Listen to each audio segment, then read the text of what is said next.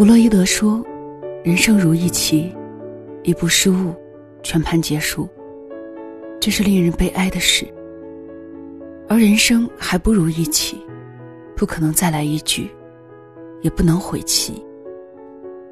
对于我来说，这是现实的不能再现实的人生写照。我出身贫寒农村，幼时最大的梦想，就是考个好大学。”毕业后能有一份好工作，回报父母。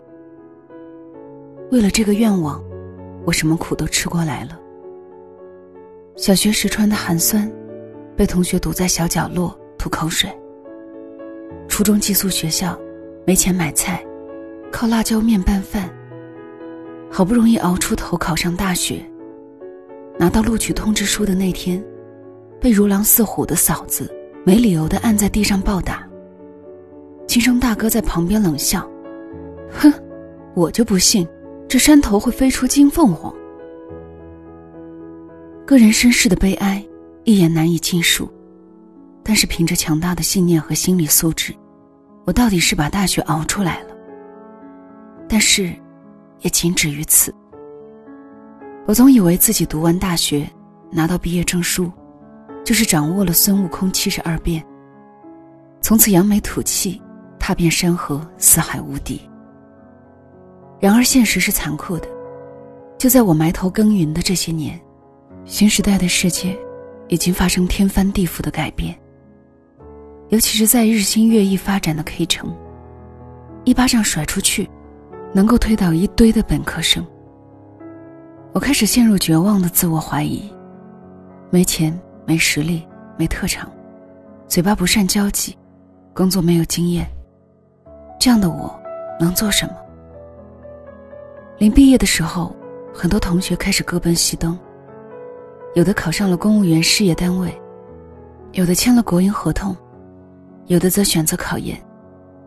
那时候我想，实在不行就继续考研吧。本科的路虽然已经窄的不能再窄，研究生的路却还是没有断的。但是看着头发花白、年近七十的母亲。我犹豫了。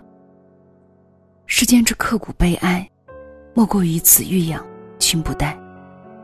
自己还年轻，出去怎么着也能养活自己。可是年迈的父母，他们还有几年可活？我选择了最急功近利的路子，毕业就签约到一家私立学校，每天朝九晚五，扯淡，这是不可能的。每天朝七晚十二。半夜三更泡网吧抓夜猫子，呕心沥血才能勉强熬到月薪上万。轻轻松松偿还读书时欠下的一堆烂账，顺便还能每月给父母点小钱。人生之春风得意莫过于此，靠自己的双手吃饭，靠自己的能力养活自己。每次带着大包小包东西回家，还能看看嫂子那张憋得紫胀的脸。和大哥便秘一样的表情，多好。那时，什么考研，什么学习，通通被抛到九霄云外。我满脑子都是此间风景多好，何必风雨飘摇？然而，正是我的这种安于现状，给我后来的人生埋下一连串足以颠覆终生的炸雷。婚姻一入围墙，岁月催。再行已是隔世人。工作不久，我认识了生命的另一半。这个人微渣且贱，我称他扎小贱。扎小贱这个人出生优渥，年轻活泼，一张嘴巴能说会道。九年义务教育结合七年高等素质教育，也没能让他认全三千六百个常用的汉字。但是人家硬生生的能将会认的那几个字。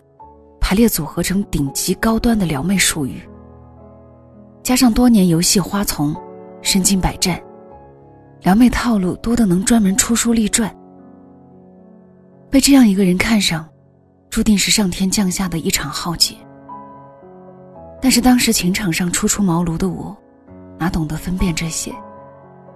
我只知道过去的人生，像无边无际的黑幕，压得我喘不过气来。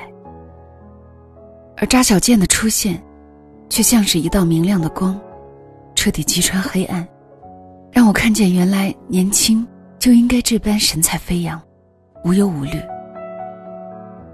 是的，碍于家境和身份，我多年收心自持，从来没有真正放胆去爱过一个人。当然，偷偷摸摸的爱过不少，但是都在利弊权衡中，或者是不敢爱，或者不能爱，或者爱不起，通通都放弃了。我总以为，人生得意时，遇到渣小帅，这是上天弥补我的一场盛宴。所以万年不变老铁树的我，就这样开了花儿，并且一开，就轰轰烈烈、红红火火、恍恍惚惚，不管不顾、不离不弃，为他还信用卡，为他备孕，为他生孩子，为他扯结婚证。所有一个女人能为一个男人做的，我全都做了，并且在三亲六戚、父母兄弟姐妹皆不看好的情况下。义无反顾的说嫁就嫁，美其名曰“嫁给爱情”。嫁给爱情，多美的鸡汤！但是经历过婚姻的人都知道，这是带着浓烈鸡汤味的砒霜。结婚后的我，丢了工作，有了孩子，没了收入，有了家。唐伯虎一首诗说得好：“琴棋书画诗酒花。”当年件件不理他，如今般般都交付，柴米油盐酱醋茶，道尽人世沉浮。而这沉浮，却是每个女人都逃不过去的劫。婚前的岁月静好，与婚后的一地鸡毛，谁都要在这人生的诛仙台上，来来往往涮一遭。曾经三尺讲台，青春飞扬。如今，一方扫帚，鸡飞狗跳。曾经，一把戒尺，桃李花红。如今，一身臃肿，蓬头垢面。亲人笑我不思进取，公婆嫌我长得难看，老公嘲讽我笨得像猪。朋友怀疑我智商有问题。我没有朋友，远离亲人，一个人带着孩子。租住在七十平米的小公寓，日常独自等一个人上班下班，兼职扫地、擦桌子、带娃、做家务。然而这些都不足以击垮一个女人。真正让我崩溃的是，我用十世智商换来的一世良人扎小健，在失去工作、全职带娃后的第三十三天，终于露出了他的本来面目。他开始夜不归宿。开始谎话连篇。今天朋友请客，明天同事聚餐，后天公司加班，大后天因公出差。不回家的理由成千上万，他总是能够找到一个让我心服口服、不能拒绝。就算有事必须回来，对我也是极尽嘲讽之能。曾经，他从认识的为数不多的几个常用的汉字中。找出了多少美好的词赞美我。后来，他就从中找出了多少龌龊的词诋毁我。比如，胖、丑、老、邋遢、没家教，一个又一个苛刻又恶毒的标签，隔三差五、猝不及防的砸在我脸上，砸得我心乱如麻，砸得我怀疑自己，痛恨自己。甚至坚信自己堂堂一个大学毕业生，竟然懒得就像红灯区的一条流浪狗。可是这些还不够，远远不够。最初的温暖始于心动，最后的心死死于手动。这个让我众叛亲离、不顾一切的男人，终究还是对我下手了。他说：“要不是当初看你工作不错。”谁会愿意与你这个又老又丑的老女人在一起？现在你没有工作，没有收入，一日三餐靠人养活，我凭什么养你？我气得七窍生烟。但是生性懦弱的我，这个时候才发现，就算我背完一整本《辞海》，所认识的词汇量，是他这辈子甚至几辈子加起来都还多，但我也无法组织起一段完整的语言，接下他如此直击肺腑、见血封喉的语言暴击。因为我没有钱，没钱，谈什么尊严？我嘶吼，嗓子吼哑了，也只是换来更猛烈的嘲笑。你看你，真像一只母狗。是的，母狗。母狗没有尊严。我身心受创伤，伤痕累累，连夜收拾东西，离开那个曾经以为温暖一辈子的家。只身带着孩子，孤零零的回到故乡。为怕年老的双亲担心，我把所有的痛苦藏在心里。曾经心心念念要嫁给爱情，如今一顿胖揍，大梦初醒才知道，所谓嫁给爱情，不过当时年少眼瞎心盲，半生激昂，毁于这样一个人。我憋着憋着，憋出病来。回到 K 城时，一个月有半个月躺在床上，冷风一吹，肺气连着怨气，不要命的咳嗽。我总以为自己好不了了，每日昏昏沉沉，一个人去医院，一个人做手术，睡醒了哭，哭累了睡。而扎小健，他至始至终都没有来看过我一眼，和一群狐朋狗友游山玩水。哪里好玩，哪里去。如果说，上天给人一分困难时，同时会给人一分智慧。不知道是否每一个嫁人为妇的女人，都经历过无数的心灰意冷，才熬到云淡风轻。但是至少我的经历是达到了阵痛时机。我差点以为自己爬不起来了，那样心灰意冷。麻木不仁的境地。但是所谓冥冥之中自有天意。一天，我无意当中捡起医院的报纸，上面是一则关于明星的采访。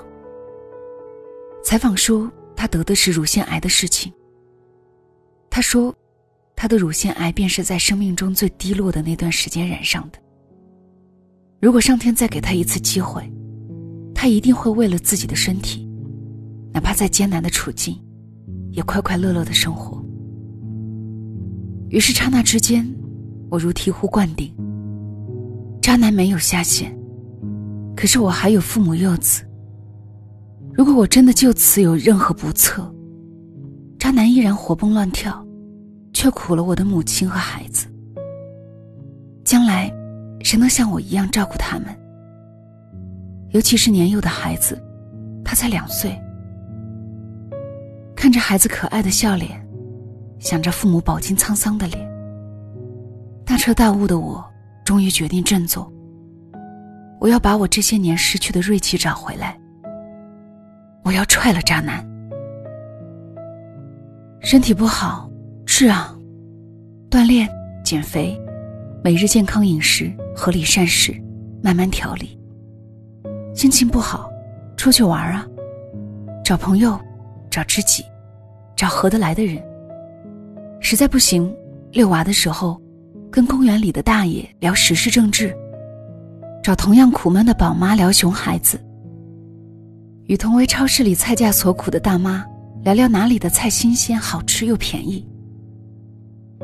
就这样砍古论今，家长里短，一年时间下来，阅尽人间沧桑，再也不是当年那个独自忧伤的凉拌黄花菜。而因为心境放开的原因，我的身体也很快的迅速恢复。渐渐的，我不再吸口冷风就生病，也不再需要时不时的去医院打点滴。臃肿的身体一天天的瘦下去，整个人的精气神慢慢的往好的方向发展。身体好的差不多以后，我开始找工作。但是工作哪里有那么容易找到？特别是对于一个年过而立，又要拖着孩子的家庭主妇，这条路走起来更是加倍艰难。好多教育类的工作限制年龄是三十岁以下，不限制年龄的又要求工作经验 N 年，研究生学历。至于其他非教育类的工作，我一没有工作经验，二没有年龄优势，三还拖着个娃，哪里还能真正有适合我的工作？错过就业黄金时间的我，这个时候才抓瞎的发现，短短三年的时间，自己已经被时代淘汰了一个光年的距离。这个时候我才懂得，何为一次错，满盘皆落索。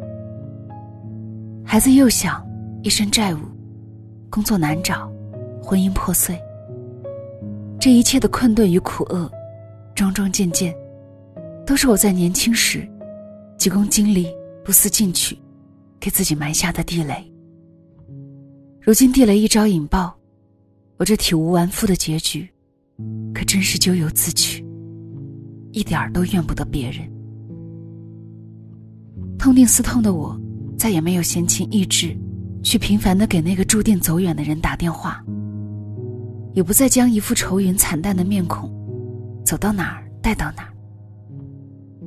空闲之余，我开始培养自己看书的习惯，孩子睡觉的时间，孩子上学的时间，孩子自己玩玩具的时间，我抓紧一切可以利用的时间充实自己，不断的通过学习来提高自己的软实力。而我学习的范围很广，育儿、教育、中外历史、文学名著。越是在艰难的时候，我越耐心的说服自己：“狗不理啊，不要着急，你已经三十多岁了，你要安静下来，沉淀下来，用所有的精力，认真的做好一件事。哪怕就是简单的书呆子，你也要做出个书呆子的样子来。”没错，当我意识到自己与社会彻底脱节之后，我给自己取了个外号“狗不理”。有人说，杀不死我的，终将使我更加强大。为了恰当的安排自己和孩子的物质生活，我开始恶补大量的理财投资知识，并且利用自己带孩子的零碎时间，着手进行财务投资。一开始的时候。少量的投入，等业务熟练后开始稳步跟进。如此文火慢煎，慢慢的解决了财务上的困境。初步实现财务自由之后，我将生活的重心转移到我喜爱的小说创作。而在这一年，新媒体行业如火如荼的发展起来，公众号文章成为时下潮流。我过往所看的书终究起了作用。有我自己创作的文章，被多家媒体评论转发。因缘际会，我又紧跟时代，开了自己的微博和订阅号。我终于也真正的站起来，成为一名拥有税后收入，并且能够自主人生的年轻妈妈。塞涅卡说：“人生是一出戏，重要的不是长度，而是表演的是否出色。”我曾经手握一手烂牌，用十年寒窗才将它打好。然而少年天真，我又一手将好不容易打好的好牌打得稀烂。但是这都不重要，因为最后的最后，我还是站起来了，不依靠谁的施舍，不攀援谁的将就，仅仅是靠自己的双手，昂首挺胸的站起来。站起来的第一件事，自然是回过头来，着手收拾我那凌乱不堪的婚姻感情。不巧的是，不可一世的扎小健，此时也因为病，需要住院手术。手术的那天，我去医院看他，亲手将打了麻醉的他，从医生手里推过来，然后在旁人的协助下，将他安置在病床上。看着他苍白的没有血色的脸，熟睡如婴儿般天真的面孔，我的心里除了叹息，却再没有一丝情感的起伏。作为妻子，我本应该心疼怜惜；作为爱人，我本应该感同身受。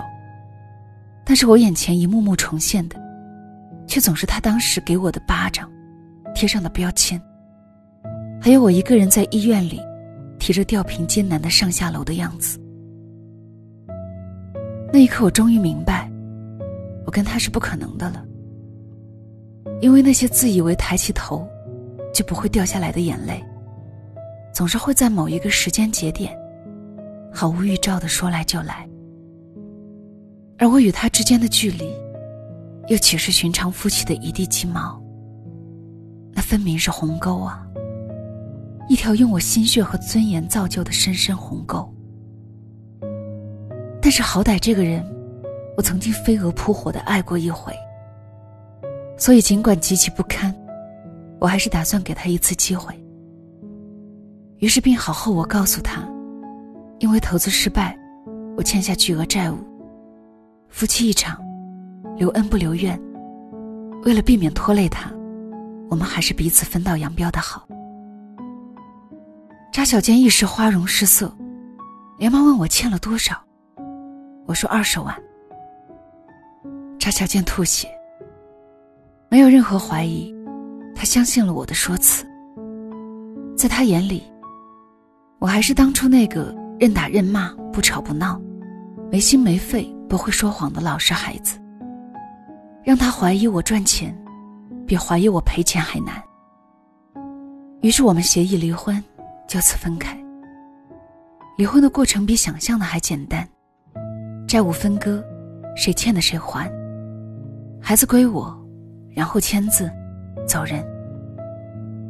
出来的时候，扎小健终于认真了一次，很认真的说：“对不起。”不是我没担当，是我真的没有能力替你扛下去。燕，原谅我。我拿出手机，打开网上银行，指着上面的存款数字笑笑。不，你很有担当，你放过我，就是最好的担当。看都没有多看一眼扎小健被存款亮瞎的狗眼，我转身默然离开。风吹过南国小城高大的风景树，如火如荼的凤凰花开得肆无忌惮，绚烂多姿。这一刻，我终于明白，只有敢下死手刮骨疗毒，才有可能血肉复生。智商如此，智心亦如此。所谓的欠债二十万，不过是我看在孩子面上，给他的最后一次机会。若他当时哪怕违心的说一句：“没关系，我们慢慢还。”我也会毫不犹豫的将钱拿出来，替他把债务还完，然后想办法把这段关系维系下去。但是他没有，趋利避害原是人性的本能，他的想法无可厚非。但是如果维持正常感情，也只能讲本能，不讲感情。那么，任何明确的契约，都无法维持一段长久的关系。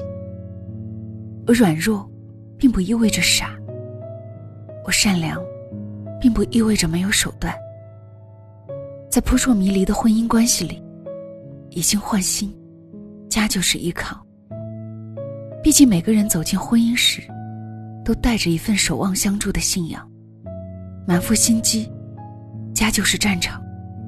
毕竟婚姻是座危城，谁都不想成毁吃王时，还弄得自己一身重伤。我无法得知扎小健午夜梦回时是否后悔，但是如果扎小健迷途知返，愿他能心怀一份善，善待后来人，如此也不负我为他刻骨铭心这一场。祖国七十岁生日那天。我带着孩子回到 K 城，花光所有的积蓄，买下一套两室一厅的小房子。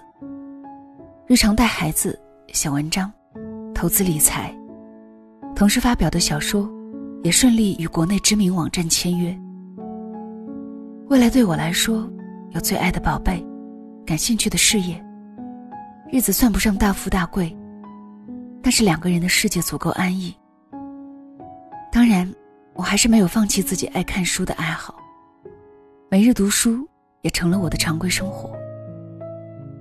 哈佛家训手卷的一段话，我觉得非常好。人生是旅途，也许起点和终点会重合，但是我们如果一开始就站在起点等待人生的完结，那人生就会是一片苍白，其中没有美丽的风景和令人难忘的过往。当我们告别人生的时候，也不知道生命的意义和色彩。回首这半生，无论是少年时期的积极向上，还是婚姻中的困顿挣扎，都见证了我半生的成长。其中有迷茫、痛苦，也有欢笑、有喜悦。但是无论悲欢喜乐，我都给了这个过程足够的真心实意。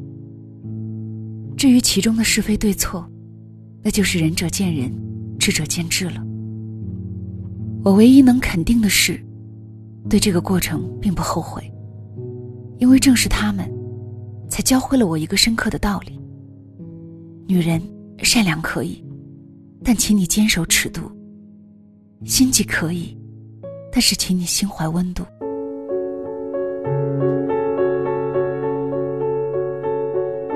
这里是两个人一些事，谢谢你的到来，我是小溪。春晓的晓，希望的希。今天的故事原标题是我的爱情二十万，收自特有故事公众号，作者是是哈姐啊。我想，无论是女人还是男人，做独立的自己，不去依靠任何人，在任何时候，都会给自己底气。节目的最后。用故事当中的最后一句话来结束吧。这世间有城堡，有港湾，但也多的是荒原和战场。愿你无论走到哪里，情归何处，都能不忘初心，披荆斩棘，顺风不浪，逆风不怂。晚安。